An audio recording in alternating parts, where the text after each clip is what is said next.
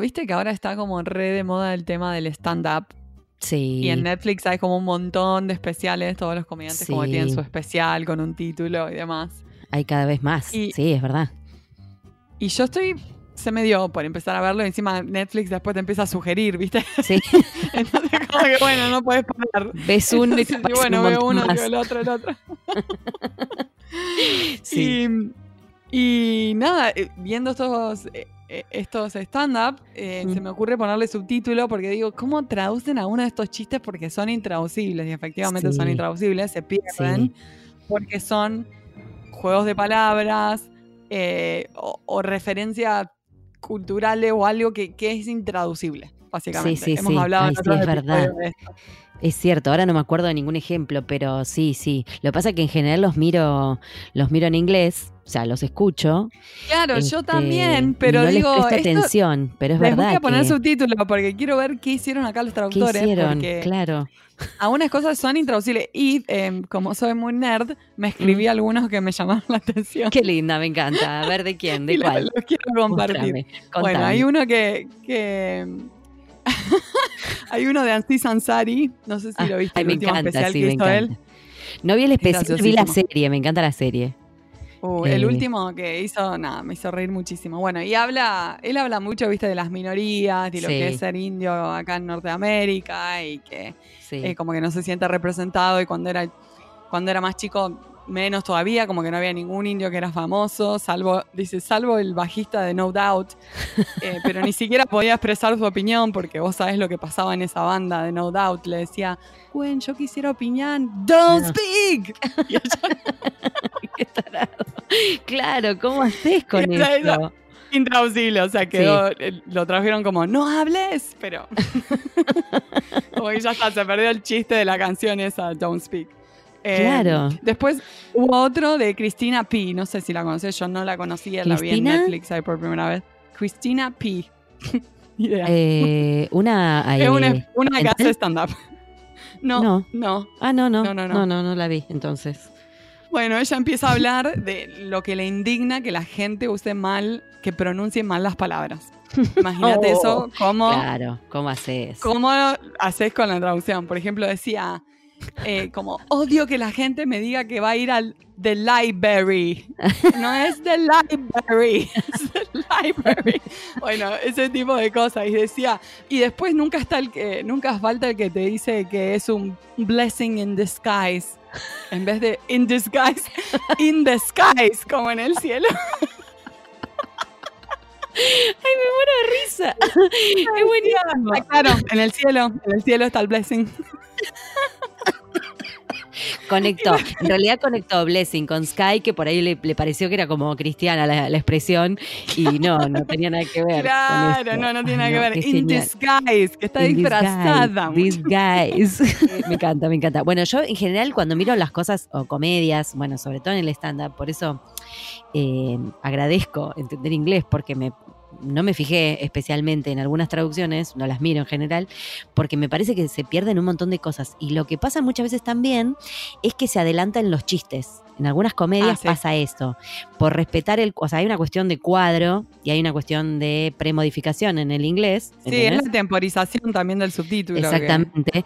Y entonces el subtítulo aparece antes del que lo digan o porque el que está diciendo está haciendo un chiste con el sustantivo, pongámosle, ¿no? Eh, al poner el sustantivo primero y el adjetivo después en español, estás como revelando el chiste. Entonces, Claro. por ejemplo, eh, hay uno en el último especial de Ricky Gervais, Humanity, el que está en. Netflix también, no sé si lo viste. Graciosísimo, sí, no, lo vi, sí, lo me vi. mata. Es malo, malo, malo, malo. Yo me río mucho. Malo. Es muy malo. en un momento está diciendo que la gente lo critica por Twitter porque dice que él no está en contacto con la realidad, que cómo puede ser un, un cómico observador si él es tan rico y tan famoso y tiene tanta plata y no le pasan las cosas que le pasa al resto del mundo, digamos, al resto de la gente. Y él dice, I, I am, tipo, sí, soy rico, ¿no? Dice el tipo. Eh, entonces dice, podría, podría, mm, dice, I could burn this place just for a laugh. Como diciendo, tengo tanta plata que los podría quemar a todos vivos solamente para cagarme de risa, ¿no? Sería como mi traducción en porteño. Y claro, vos lo lees en los subtítulos y dice, solo por fregar. ¿Eh? Claro. ¿Eh? Exactamente. Entonces una persona, por ¿Cómo ejemplo, acá en? Argentina, no entiende nada de inglés y lee eso y no se ríe, te digo, no se ríe, porque no se entiende. Después, ¿no? Es un simple chiste, pero digo, no era tan difícil poner, sé yo, Es que yo, igual yo, por como divertirme. los entiendo a los traductores. O sea, si te pasa Sí, esto de que te viene, Sí. ¿no? Como chistes eso ya es más un- de juego de palabras. ¿Cómo haces? O No, los juegos de palabras que son traducir, pero se perdieron. Bueno, Imposible- así como te cuento esta, esta que me pareció como una falla en ese sentido, atrás hubo una, una que estuvo buena porque de, muestra, eh, o sea, señala a la gente y dice como esta ordinary y hace como una especie de suspenso, scam. O sea, uno espera que, dije, que diga ordinary people, dice scam. Entonces ese es el caso que yo te digo que el chiste por ahí se adelanta por el subtítulo. En este caso no, porque puso Lo pusieron bien. algo así como cosas ordinarias y escoria, ponele. Claro, Entonces claro. escoria aparece junto con el chiste y eso está Claro, bueno Claro, para el que está lo viendo. pensaron bien. Había uno Pero que es muy vi- difícil. Sí. Había unos que vi hace poco de eh, el último de Sarah Silverman, que también la amo. Ay, sí, genia. tengo que recomendar este libro. El libro A de la biografía de ella es graciosísimo. Nunca lloré de la risa con un libro. ¿En Leyéndolo, serio? Me caían ¿Cómo se llama? lágrimas de la risa. Ay, no me puedo acordar ahora. Algo, algo de, de, de wet. The wet wetter. The bed wetter, eso. La, Ah, la moja cama o algo así. Sí, porque Sí. ella se- siempre cuenta como que se hacía pies encima cuando era chica en la cama.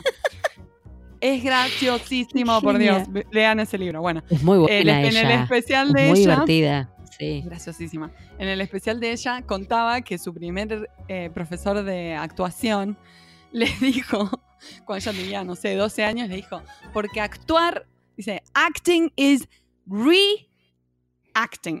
Entonces que ella todo el tiempo estaba pensando que re, reacting, como reactuar, ¿entendés? Ella lo interpretó Ajá, así. Y ahora de grande, tipo 30 años después, se da cuenta que lo que estaba diciendo, ah, lo que me decía era reacting. Reaccionar. reaccionar. ¿Por qué no lo dijo bien? ¿Por qué no dijo reacting en vez de reacting?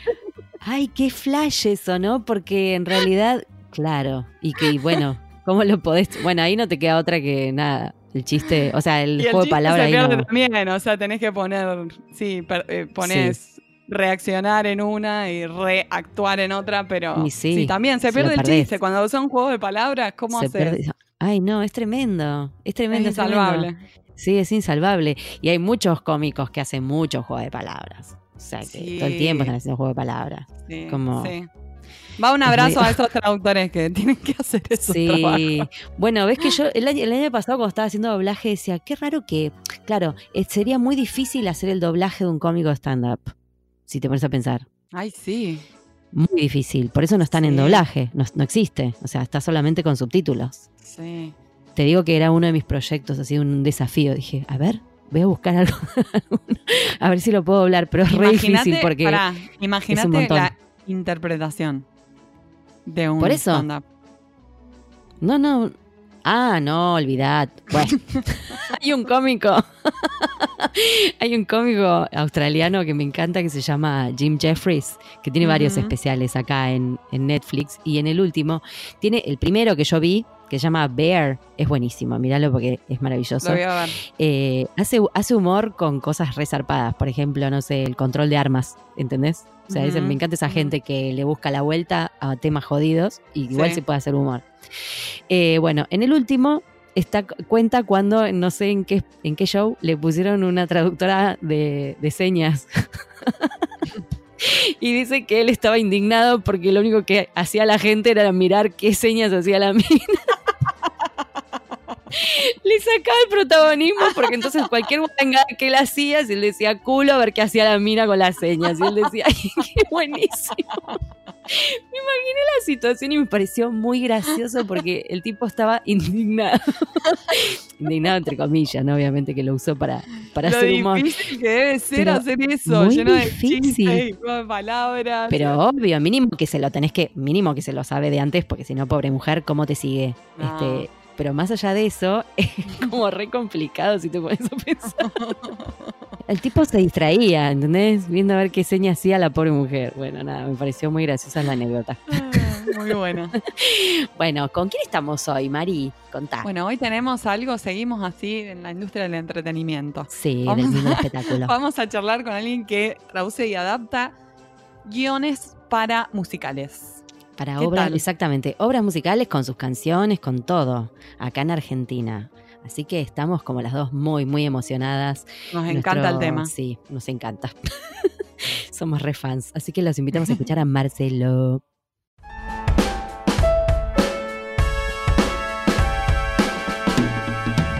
Hoy tenemos el agrado de entrevistar a Marcelo Cotlear. Él es diseñador de imagen y sonido y cursó sus estudios de inglés en ICANA. Comenzó a trabajar en la adaptación teatral en el año 2001, con la adaptación de las canciones del musical Grease. Y desde 2007 en adelante empezó a hacerlo con regularidad, habiendo escrito la adaptación del libro y las letras de varios musicales, entre los que se incluyen The Rocky Horror Show, Mamma Mia y Rent. Y de las canciones musicales como Hello Dolly y Kinky Boots. Además de su trabajo como adaptador, es autor de obras y letras de canciones, y estuvo nominado 13 veces al premio Hugo al teatro musical por mejor traducción, adaptación de libros y letra, premio que ganó en cuatro oportunidades por la adaptación de los musicales Mamma Mía, Priscila, Citas Ciegas y Asesinato para Dos, por la cual también obtuvo el premio del Teatro del Mundo de la UBA. Es un honor tenerte aquí con nosotras en pantuflas, Marcelo. Bienvenido. Hola, el honor es mío, estoy, estoy como si estuviera almorzando con Mirta Legrand, más o menos, porque... Ay, no. Ah, bueno, hice entre las dos por ahí ustedes. sumamos la edad de Mirta. No, bueno, y yo, yo aporto lo mío también, ¿eh? Te digo, y... Pero, Entre Ay, los te la tres, pido, por favor. Ojalá vivamos tanto tiempo como esa señora. Mira, Sí, no me hagas bueno. hablar pa- para la gente de otros países que, bueno, me imagino que algunos conocen a Mirta, ¿no? En otras partes de Latinoamérica, pero que bueno, sí. por las dudas es una señora que, que nadie sabe muy bien qué edad tiene ya. Se rumorea que tiene el documento tallado en piedra, pero bueno, no queremos ya, ya hablar de cosas que no. ya confesó, ¿eh? ¿Sí, confesó? Sí, confesó, ¿La verdad? ¿Confesó? ¿Vos decís? la verdad, sí, sí, sí. Ah, Fue genial eso. Pero bueno, no importa bueno, eso. me la perdí, me la perdí. Bueno, nada. Son chismes de Argentina. Claro, no- no Bueno, te, agradec- te agradecemos mucho, Marce, que, que nos acompañes. Eh, la verdad que mm, acá medio como que se nos fue un poco el, el- el- ¿cómo se podría decir? El corazoncito de actriz que tenemos las dos, ¿viste? Porque nada, nos gusta mucho el teatro, nos gusta mucho la comedia musical y de repente encontrar a alguien que trabaja con esto es como, wow. Sí, es como ¿no? raro, ¿no? No sé, Mari, vos qué decís, pero creo que, hay algo de cual. eso. Nos re Y, me intriga mucho, eh, bueno, preguntarte cómo, cómo fue que te cayó ese primer encargo de hacer una traducción y adaptación de una obra musical, si habías tenido algo de experiencia antes. Mira, em, en realidad fue medio de kamikaze la cosa. Yo, hacía, yo actúo, bueno, ahora ya no, pero actuaba y cantaba antes. Y Ah, ok. Mm, había hecho mucho teatro en inglés en una, en una compañía de, eran puestas off así, digamos, no Epa. profesionales, es como en un colegio. Acá tenemos una coincidencia. ¿En qué compañía Ah, estabas? sí, sí, sí. No, no, en un colegio, en, el, compañía? en el verano de school, Ah. hacíamos las horas en inglés. Y Ah, yo mira. siempre, Ah, bueno, eh, para, bueno. para joder, digamos, ¿se puede decir Mm. joder? Sí, si no, ya está. Se puede, si no, nadie nos corta. Nadie nos-. Genial. Este, cantaba, en- hacía la traducción, la adaptación al castellano de las canciones, pero en broma, digamos, ¿no? Ah, mira. Siempre era el chiste, bueno, a ver Marcelo cantar en castellano y, y así. Y mm, cuando apareció el proyecto de Grease en el 2001, yo fui a audicionar para actuar en la obra. Y, Claro. Ah, wow. mm, el, el- que era el director musical de Grease, que era el maestro Mike Rivas, era conocido de mi mamá, la, la- la- bueno, pasó la corta, la esposa de Mike era amiga de mi mamá. Y yo le prohibí a mi mamá que le diga nada, porque digo, si quiero, qued- si quedo, quiero quedar por mí, no quiero que haya Claro, que no propio. el, el orgullo. Por supuesto, no quedé. Entonces, Ah, Y ahí, ahí le dije, ahí llamaste y dijiste, mamá, anda a hablar, por favor. Mamá. Claro, no, no, hay, mamá. hay- hay mamá indignada para, para hablar. Y, y un día, no, pero en serio, un día me llama Mike Rivas a mi casa y me dice, ¿cómo? Bueno, bueno. Pero me dice, me dice, bueno, tu mamá que vos escribís canciones. Y yo, eh, no, bueno, ¿por qué? No, pues estamos teniendo problemas con la traducción o la adaptación de las canciones de Gris y me gustaría ver si tenés ganas de probar. Y yo dije, pero yo No, nunca lo hice en risa. serio, o sea, eres en joda lo que yo. Y me dice, bueno, pero hacelo en serio. Y bueno, me, me tomaron como una prueba, hice cuatro canciones y a la semana me llamó y me dijo, bueno, es tuyo. Oh, y, ahí- wow. y así Qué fue. loco eso. Por eso yo digo que hay un parate entre el 2001 y el 2007 porque hice ese trabajo Claro. y después no me seguía haciendo lo mío, pero nunca pensé en dedicarme a eso. Y después en el 2007, otro amigo, o sea, en todo ese tiempo seguí escribiendo cosas para amigos, para, para mí, para qué sé yo. Y un Claro, tenés mío- además obras propias, por lo que leímos por ahí. Eso fue más, más, más de viejo. Más adelante. Ah, más adelante en la historia. Pero en el 2007 hicimos con un amigo un, un espectáculo llamado Amantes Odiosas, eh, con- que, que eran con tres eh, actrices argentinas muy conocidas del musical, y mi amigo me llamó para hacer las, para hacer las adaptaciones. Bueno, las hice chocho y tuvo mucho, mucha repercusión eso. Estuvo nominado al ACE, el espectáculo. El ACE, Ujú. contemos que es un premio de teatro importante acá. en Claro, de los cronistas del espectáculo. Sí, tal cual, tal cual. Porque nos escucha gente por, de todos lados, Marce, De porque lados, sí. Yo te diría que somos más famosas que Mirta, pero bueno, no quisiera alardear, Claro, no, obvio. pero sí. y más amplias, porque ya, mira, ya el otro día con lo que escuché de Harry Potter, de Game of Thrones, Eh, estaba, eh, estaba como loco. ¿Qué tal? Mirta no habla con esa gente. Mirta eh, no ojo. llega a eso, Mirta no, No, no, esto es otra cosa, querido. Está bien que no te estamos invitando a comer nada, pero bueno, qué sé yo, me parece que. no importa. Y, mm, ¿cómo se llama? Bueno, nada, y a partir de ahí, gracias a Amantes Odiosas, yo conocí a, a Gaby Goldman, que es un director musical muy conocido también de Argentina, y él me recomendó para la adaptación de Rent, que se iba a hacer en Buenos Aires. Yo la fui a 2008. ver a esa adaptación. Qué linda. Al Conex. Sí, Claro, en el Conex. Estuvo re buena esa adaptación. La hiciste vos muy, muy buena. Sí, Muy, muy buena. Y- Quedé re impresionada con la apuesta, con todo. era linda, era re linda la, la obra, bueno, la- es una obra esa. Y a partir de ahí Sí. empecé, me empezaron a llamar y me empecé a dedicar como más eh, en serio a, a esto y encontré como un- una beta que me gusta muchísimo. Yo había estudiado imagen y sonido y había, había como especializ- me había especializado en la parte de guion, entonces Claro, estás- inglés. Claro, estás como más, venís más del lado del teatro, más que de- del traductor, por decir de alguna manera. Claro, O sea, yo no venís más por el palo no- del teatro. No, no soy traductor en ese aspecto, soy medio trucho, pero... Bueno, te echamos del programa, ya. No, Claro, no, por eso. Me da, me da vergüenza. Pero no, Lo que pasa es no, pero lo- igual, Lo que haces la verdad te digo, requiere, está buenísimo. requiere Sí, unas habilidades muy especiales lo que haces, la adaptación. sí. O sea, no cualquier traductor tampoco lo, lo podría hacer. Es muy. Se requiere como Sí. de, de transcreación y también tener en cuenta un montón de aspectos de puesta en escena, de, de timing, de. Bueno, vos nos lo podrás explicar siempre- mucho más que siempre, mejor, pero es, es complejo, claro, yo ¿no? siempre Es, hago, la, la- hago la Sí. salvedad de que yo lo que hago es adaptación, no traducción. claro, Por claro. eso, Claro. eh, porque la traducción yo considero que obviamente es un, es, es un arte y es una técnica. Y yo no, no, no tengo las herrami- herramientas técnicas, digamos, para hacer una traducción. No podría hacer una traducción de, no sé, de un estudio, de un...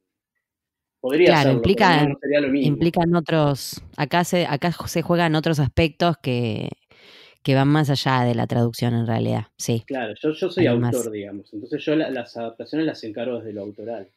Marcelo, Claro. ¿y las adaptaciones Creo que- las haces para el mercado argentino o te toca hacer algo más abarcativo para el, para el resto de Latinoamérica, por ejemplo, o hacerlo más neutro? Mira, la, la única experiencia que tuve eh, para España, que fue, tuvimos que readaptar, eh, yo había escrito junto con otras dos personas la adaptación de Casi Normales, de un musical, Ah, se llama Next to Normal.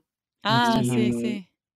Cuando se hizo en España, el productor era el mismo y entonces compraron la adaptación nuestra, pero hubo que re, como que Claro. readaptarla a España porque Mm. nuestra adaptación era muy porteña, digamos, muy Claro. ¿no? Nosotros hablamos un, un castellano muy... Y la obra encima es una obra muy, muy coloquial, muy, muy, ujú. entonces hubo que vocearla, eh, perdón, abrir- tutearla, ¿no? Sacarle el voz. Sacarle el voz, claro. Y Claro. eh, igualmente en España la re- readaptaron la readaptación porque lógicamente hay un montón de Sí. lenguaje eh, callejero, por decirlo así, o coloquial, Claro. español Sí, que sí. yo no tengo. Sí, que se bueno, manejan otros términos, claro, nada que ver. totalmente, totalmente distintos. Y Sobre todo voceo lo- es la- totalmente- la- las palabras más cotidianas son las más diferentes en general, Claro, ¿viste? y es una obra que es muy, muy, muy cotidiana. Hermosa, Lo mismo sí. como Rent, ponele, es una obra que, Claro. Entonces, esa fue mi única experiencia afuera. Después siempre es para, para Argentina. ¿Y mm, cómo, cómo es tu proceso de producción cuando te, te enfrentas a un musical, ¿no? En inglés, porque mm, digo, te dan, por ejemplo, más allá de que te dan el guion, suponete, o te dicen, bueno, quiero adaptar este musical. Te lo ves en video, te dan datos sobre los personajes, porque no todos los musicales son conocidos o tan conocidos Claro. por ahí, ¿no? Eh, o son cosas que vos mismo vas investigando, tenés un método. mira, exacto. Yo lo, lo primero que hago cuando me, me llaman para una obra es empaparme muchísimo del material primero. Escucho la obra mucho, mucho, hasta, hasta que duermo con ese material, hasta que, hasta que lo odio más o menos. Porque, mm, claro, al, al tener que adaptar las canciones, las tenés que hacer tuyas desde algún lado para que empiecen a sonar en castellano. Se te tiene que hacer el- carne la métrica, más o menos. Exacto, sí, sí, y la música y entenderla. Después, a- por lo general, te dan el libro y te dan las partituras con, las, con la música de las canciones escritas. Yo Mm. estudié música un poco y entonces puedo seguir la partitura, no puedo tocarla en el piano porque tanto no, pero este, la, la puedo seguir. Y estu- Claro. estudio mucho el material, eh, eh, investigo sobre la obra, sobre los autores, eh, leo reportajes, leo las críticas en Nueva York o Londres, donde se haya hecho. Claro. Busco videos, si la puedo ver en vivo, genial. Si no, Sí. en el video, o sea, te trato de antes de encarar el laburo en sí, trato de estar bien empapado de... Muchas las conozco porque aparte soy medio fan, entonces eh, encima e- eso No está se me bueno ocurre porque- mejor encargo bueno, de traducción que que te digan, bueno, tenés que ir a ver la obra esta Broadway antes de hacer la traducción. es como. Dream Sí, Job. Una, una, vez, una vez me pasó, la, la verdad que una sola vez. Bien. Pero sí, bien. bueno. ¿Con Muy cuál? ¿Con cuál? Contá chisme, Con chisme. una, una que se viene, una que se viene. Decir. Ay, te tengo que hacer una pregunta, pero no sé si puedes este, eh, revelar información confidencial. Para, la vamos a dejar para el final. Dejamos, dejamos el suspenso. Ah, te maté. La pregunta final. enigmática. Che, se me ocurre que, que el productor siempre tiene algo Sí. para comentar sobre la traducción, ¿no? O el director, los actores, los fans. O sea, ¿hay feedback cuando estás Bueno, eso, laburando? es, eso, eso es el. Claro, esa es la, la fase 2, 3 y 4. Porque yo lo primero que hago es. Lo laburo, claro, sí. Yo lo laburo yo solo.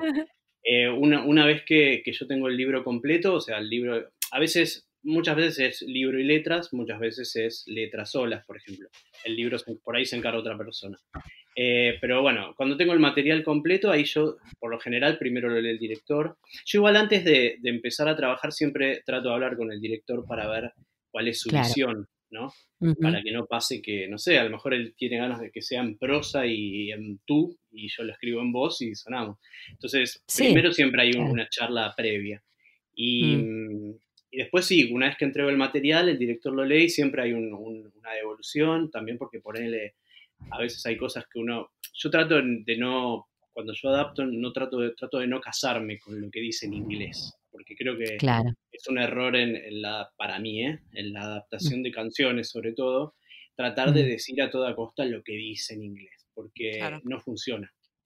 No, y aparte en la canción es dificilísimo porque la canción responde a otros parámetros también, ¿no? va más allá de la letra. Y la canción tenés que respetar métrica, tenés que respetar Sí. acentuación, eh, Sí. tenés que respetar unas, unas ciertas notas, podés moverte un poquito. A mí no me gusta, a mí me gusta lo posible, soy bastante purista en cuanto a que si el músico escribió ta ta ta, no me gusta decir ta ta ta ta. Eh, Sí, además pero- también hay una cuestión cuando vos cantás, la diferencia cuando cantás en inglés a cuando cantás en castellano. Hay notas y letras, eh, notas por un lado y letras por el otro, claro, que están más presentes en el que- inglés que en el castellano, por ejemplo. Entonces, no sé, vos tenés un montón de canciones en inglés que tienen muchos i, u, y en el castellano Y, y una cosa, eh. y tenés que, tenés que como- tenerlo, no, sí, sí, sí, tenés que tener en Sí, cuenta lo que es la canción para una mujer que para un hombre, porque la mujer tiene por lo general mejor colocada la voz en la I, justamente, el hombre en la A, y a la mujer la A Mm. le cierra la garganta. Hay un montón de cosas que después, cuando Difícil. Ya después el director te dice, mira, tal cosa, porque no sé, ponele, la canción habla de, no sé, una cama y por ahí entró la cama, pero te dice, no, mira, en nuestra apuesta no va a haber cama porque no hay presupuesto, entonces están parados. Listo, entonces, chau, chau cama. Chau ejemplo. cama. Este, hay, hay un montón de esos, o que te dicen, mira, yo prefiero, no Sí. sé, está como demasiado humorística o demasiado seria. busca-". Hay un montón de feedback que, que, en eso yo siempre soy muy abierto, porque lógicamente es una... Mira, el musical eh, hay una máxima que dice que es un trabajo, que es el, el, el, el arte con mayor colaboración de todas las artes, porque todas las, todos los rubros eh, trabajan en pos de la obra. Entonces, no te puedes cerrar a, ah, no, a mí me gusta lo que escribí, porque no, está bien. Entonces. Sí, sí, son muchos elementos que confluyen, es verdad. Claro, tiene que ser así. Y después, sí, una vez que empiece, se empieza a ensayar, ahí entra el, tema de los actores, que ahí ya es otro tema. Porque hay muchos que te empiezan Saquemos el cuero a los actores, me encanta. Que conozco. Me gusta con I porque canto mejor con la I que con la O y, vos tenés toda una cadencia de rimas con O y te querés morir porque tengo que cambiar toda la canción. Este, claro. Pero bueno, Qué momento. de acuerdo al grado de actor, digamos, al estrellato. Según qué contrato tenga con actores, te das bola o no. Es verdad. Si va a ir a comer a lo de Mirta, es una cosa. es una cosa, claro, sí, sí, sí. Si tiene pantalla, si tiene muchos seguidores en Instagram, no sé. Bueno, claro, que ahora hay otros parámetros. Es cierto. Es influencer o no. Los influencers, claro. Viste que hay gente que, actúa porque es influencer y bueno, está bien. Hay mucha gente, Hay de todo. No, no debemos Y escúchame, porque viste que los fans de los musicales son como re fans de las, versiones originales y se las saben todas de memoria y se vieron 800 veces los videos en YouTube si es que no pudieron viajar a New York, ponele. Entonces, eh, ¿soñás con que, con que te acribillen cuando sale tu producto o no te, no te importa? Sí, hay un miedito. Hay un miedito. Hay alguien que te, o sea, te llega por algún lado tipo, ay, qué horrible, fui a ver tal cosa en castellano y no me gustó. ¿Te llegan ese tipo de comentarios? por las redes. Tenés haters. Claro, sí. Y si no te llega, siempre hay alguno que te lo hace ver. Claro. Siempre hay un amigo. Siempre, hay un amigo. Un amigo, entre comillas. Claro. Que viene a decirte algo, claro. Exactamente. Y, bueno, ya igual contaste un montón de desafíos que tenés a la hora de, de hacer el laburo, ¿no? Pero, Digo, ¿hay, ¿hay, algún desafío así como más, más este, heavy que siempre te dé más trabajo resolver?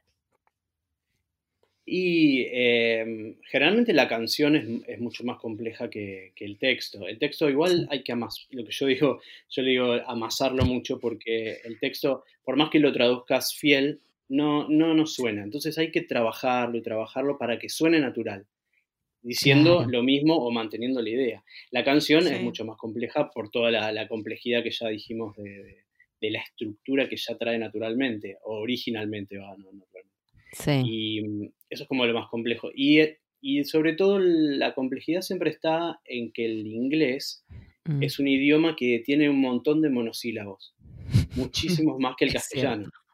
Entonces, los, los guachos por ahí en una frase te tiran una frase que la conforman cinco monosílabos hermosos, que son cinco notas, y nosotros una palabra sola ya nos lleva siete, acentuado al revés. Entonces ya, eso es la complejidad. Es muy económico el inglés. Es muy económico y maravilloso. Sí, Por sí. eso, bueno, claro. lindo el inglés. Sí, sí, es verdad. y aparte, Después en castellano, hasta, viste, la letra parece que estuvieras diciendo de mucho porque estás metiendo un montón de palabras en castellano. No digo que lo hagas vos, digo que a uno le parece. Y es porque, en definitiva, digo, son, son idiomas re diferentes.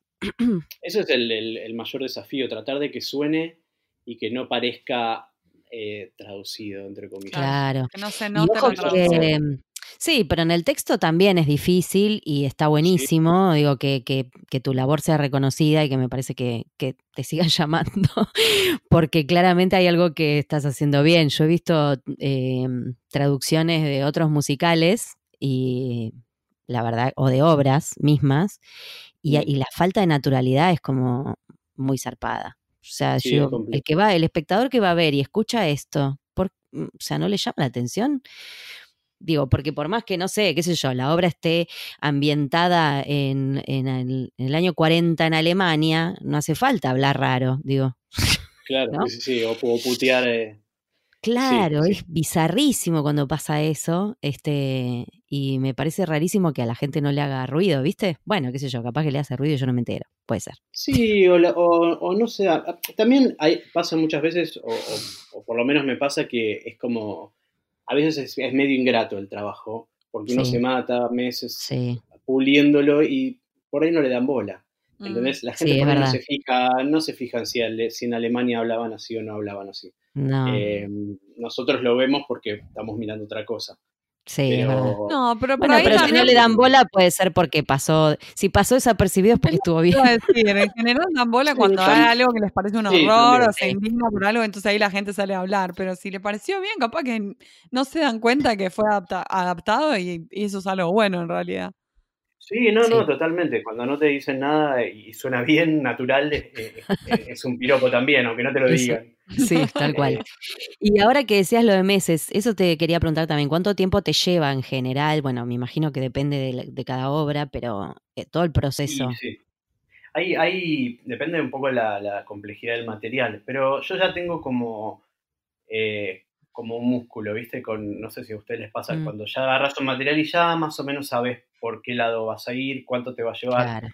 Eh, hay, hay obras que de verdad me salieron en 10 días y obras que me llevaron un mes y pico. No, Claro. no más Claro. que eso, no, no, no me lleva mucho. Pero yo porque, eh, no sé, me sale fácil. eh, la- no sé cómo explicarlo. Es como... Sí, no, cuando agarro material ya sé para dónde. Claro. Está bien. Y el- el- esa cuestión de aprenderme mucho el material, de investigarlo Mm. a, a- a nivel de sabérmelo de memoria, Mm. eh, también hace que ya empiece a sonar. Entonces, cuando ya me siento a, a trabajarlo formalmente, o de repente, no sé, voy escuchando en la calle y me ocurre algo, entonces saco el celular y anoto, porque ya me suena una frase en castellano. Claro. Eh, es como práctica. Sí, sí, vas como ya tenés la cabeza puesta en eso y entonces, bueno, vas como captando cositas por, por, por todos lados Claro, y sí, capitalizando. Sí, está buenísimo. sí, pero general, por lo general es un promedio de un mes y pico, ponele. Entre que la termino y la vuelvo a leer y, y, viste que el- yo por lo general trato de, si me toca hacer, el, el, digamos, completo texto y canciones, Mm, trato de escribir primero el texto para que después la canción eh, tenga que ver, porque, bueno, lógicamente en el musical la canción forma parte del texto. Sí, sí, sí, no total. la canción.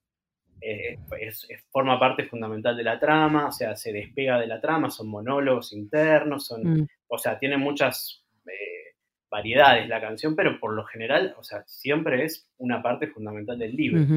Entonces, para que tenga concordancia la- la- el paso de la palabra hablada a la palabra cantada, yo trato primero de tener el texto, el texto hablado, entre comillas, Claro. y después meto con las canciones. Y después, lo, lo más que tengo difícil para el todo, final. dejo lo más difícil para el final, que es lo más lindo. ¿eh? Lo más. Se deja la La frutilla. Y después lo dejo, lo dejo una semanita, Mm. como que decante, Perfecto. y después lo agarro de ahí y voy de nuevo. Vamos de arriba y Qué bueno. Y ahora, ahora leí que estás eh, nominado para el premio Hugo. Ahí le, le explico a la gente que no conoce, los premios Hugo son los premios que son, premian al teatro musical acá en Argentina, que desde hace unos años está como muy nutrido, hasta acá es más nutrido el teatro musical. Y estás nominado, leí por ahí. estoy ¿Por cuál obra es esa? Estoy nominado por, por las letras de las canciones de Chorus Line, que yo hice las letras y, y otras personas hicieron el libro, y estoy nominado por la adaptación completa del musical Tommy. Tommy, ah, no lo vi. Pero bueno, Es una, es una ópera rock. Felicitaciones, Marcelo. Marce, muy bueno, y está bueno. muy bueno. Es lindo, es, es un lindo, es un lindo mimo. Sí, claro, El- ¿ves? el Alguien se está fijando, ¿te das cuenta? Claro, sí, sí, sí. Este, ¿Qué te iba a decir? Bueno, eh, veo acá, no sé si podés, me, vos sabés que hoy cuando estaba, mm, bueno, ayer en realidad, cuando estaba leyendo tu, tu bio, dice que trabajaste en Come From Away. ¿Puede ser? Esa es la, sí, esa es la que estamos Ah, estás en eso. Bueno, porque yo te, ay, te voy a contar algo. Eh, este año, no, este año no, el año pasado, a fin de año, yo fui a la audición para esa obra. O sea que Ah, audicioné con tus letras, Marcelo. Creo que serían tus letras. Eh, Sí, Capaz que no. Sí, es la adaptación de la adaptación de Cam la estamos escribiendo con Carla Calabrese, que es la Claro, de y Stage, productora. sí. Claro, Stage, que con ella escribimos Shrek, Ajá. musical. Y mm, me parece que el material de adaptación era lo que había escrito ella en base a algo que había escrito yo. Todavía no. Ah, bueno, bueno, bueno, porque me emocioné, yo dije, uy, fui, fui a audicionar con la traducción de Marcelo. había algo, había algo, una coma, un punto y Seguro coma que había seguro. algo. Qué bueno. Alguna cosa de tuya había. No, porque tra- trabajamos paralelo. Yo hice mi adaptación, ella hizo la suya y después juntamos. Ok. Entonces, ahora estamos en el proceso de eh, la corrección que vino de allá, que fue como, estamos en un proceso Co- ¿De, complicado. de allá de dónde? ¿De los originales? Claro, Ah, hay muchas, no siempre, pero muchas veces los autores originales, la- la- más bien las agencias literarias, que son las que nuclean a los autores en Estados Claro. Unidos, piden que una cosa que se llama la back Ah, translation, sí, sí. que es una traducción de la adaptación. Entonces eh, hay que mandar en columna el libro traduc- adaptado y en columnado al lado, línea por línea, la Literal. traducción de la adaptación. Ah, literal. claro, es una Para forma de chequear qué qué es lo que estás escribiendo. Chequear exactamente qué estás diciendo, porque por ahí te tomaste alguna libertad muy grande. En, en, Sí, muchos, en muchas áreas de la traducción se usa lo de back translation. Lo he visto mucho en marketing Sí. y en otros temas así de, no de dispositivos médicos y demás. Sí, sí, sí, sí. Pero mira vos qué interesante, claro. Entonces es- ellos quieren asegurarse de que estés diciendo exactamente lo que ellos quieren. Claro, el problema es ese. Eh, por ejemplo, ahora que vino la corrección, la primera corrección, hay 800 cosas que no dicen, no, esto no, esto no, Uh. esto no, ¿por qué? ¿Por qué? Claro, Y uh, claro, porque ellos por ahí no entienden por qué no dice exactamente lo que dice en inglés. claro, Claro. Entonces lo que le estamos tratando de explicar ahora es que no hay manera de que diga lo mismo porque no entra.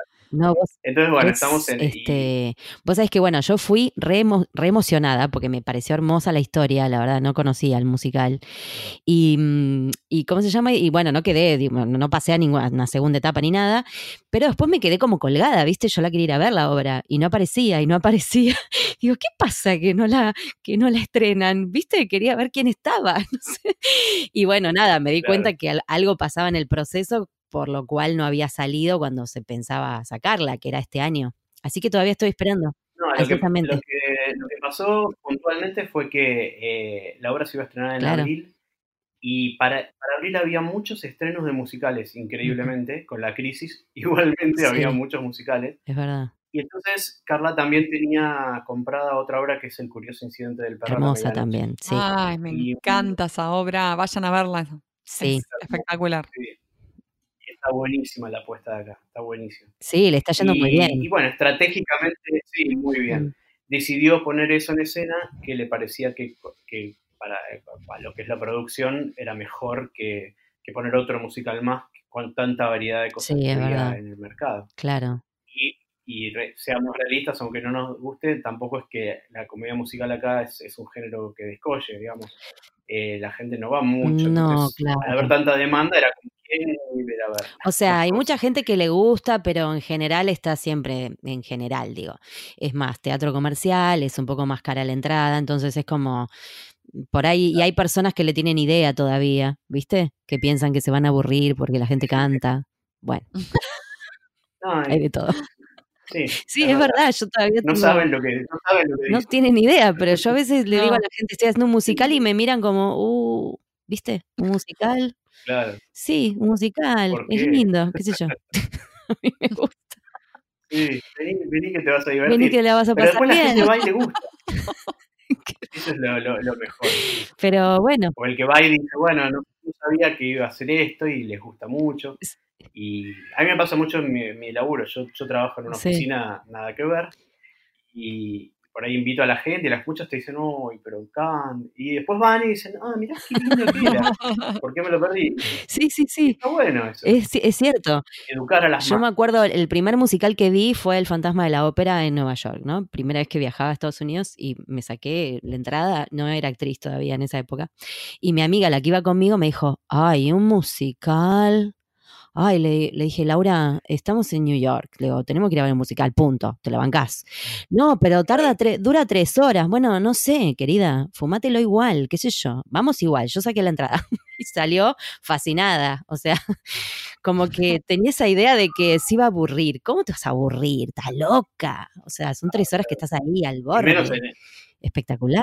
y menos en esa obra que, Zarpada. en impresionante. Sí, eh, o sea, nada.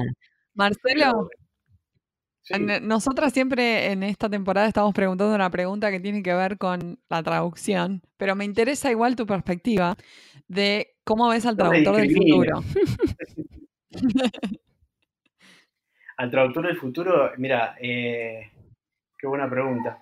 Espero que no, que el traductor del futuro siga siendo autor. Y que no, que las máquinas no nos, no nos, porque digo, sí, yo me, me uno también al- al- a la causa, no nos reemplacen. No creo que pase, pero, pero sé que está pasando, yo tengo amigos que son traductores, tengo una amiga justo que es intérprete y justo me la encontré ayer en la calle y me decía eso, que hay mucha cosa de que la máquina está reemplazando al, al- al- al humano o que directamente hay muchas cosas que te contratan para corregir lo que, corregir lo que tradujeron en Google, por ejemplo. Y espero que eso no pase. Sé que veo al traductor del futuro como una persona. Quisiera verlo. Muy lindo. Y en muchas sí. áreas, especialmente la creativa, es donde es más dudosa la presencia de, mar- de máquinas. O sea que creo Sí, que tu trabajo sí. está a salvo. Esperemos que sí. Sí, Esperemos que sí, sí, tal cual. Me gusta, me gustó la frase de, de que ves al, al traductor como un autor. Me encantó. La voy a, la voy a colgar en un cuadrito. Es que para mí tiene que ser, mira, el otro día que escuchaba a, a la, tra- a la traductora sí, de Harry Sí. Potter, que me encantó esa nota, yo aparte soy fana mala, así que eh, estaba como un... Imagínate que tengo un gato que se llama Snitch, así que ya con eso, Bueno, ya tenés todo. característica de traductor si tenés gato. La verdad. sí, Sí, bueno, ya está, ya está. está, que está haciendo ruido por ahí, escuchan un, unos llantos, que mira. Este, mm, ¿Qué te iba a decir? Y mm, ella decía algo como que sentía que su traducción de Harry Potter Mm. fue lo menos eh, autoral desde algún lado que tuvo que hacer, se- la sintió como lo más mecánico porque al ser un producto tan universal y que estaba tan controlada por la maquinaria Mm. hollywoodense, digamos, eh, viste que Mm. ella cuenta que no pudo fluir como generalmente Con otras sus- como claro. traducciones literarias. Y, y bueno, por eso digo, para mí el, el traductor o el adaptador tiene que ser autor, porque si no, no No, no va. es muy mecánico. Claro. Y Me gusta. para mí, yo lo veo así, capaz, Me gusta esa idea. hereje, pero Sí, sí, es una linda, una linda visión. Eh, bueno, Marce, muchas gracias por tomarte este ratito para charlar con nosotras eh, después de un No, día laboral intenso.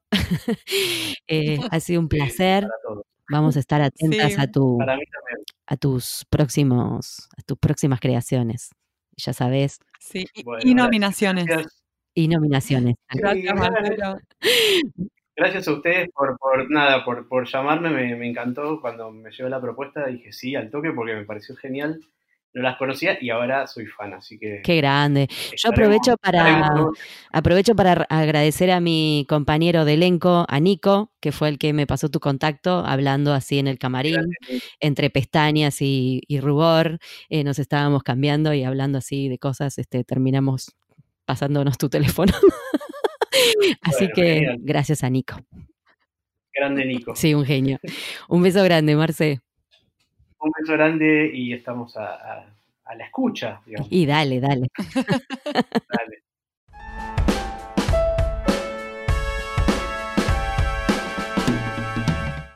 Este fue un nuevo episodio de En Pantuflas. Podés encontrarnos en la página en guiondelmediopantuflas.com y suscribirte para escuchar los nuevos episodios en Podcast Addict, Google Podcast y Spotify. Prohibida su reproducción Los Ángeles, Marina, Paula Caballito, Argentina, las pantuflas de flamenco son mías. Y las de tigres son mías.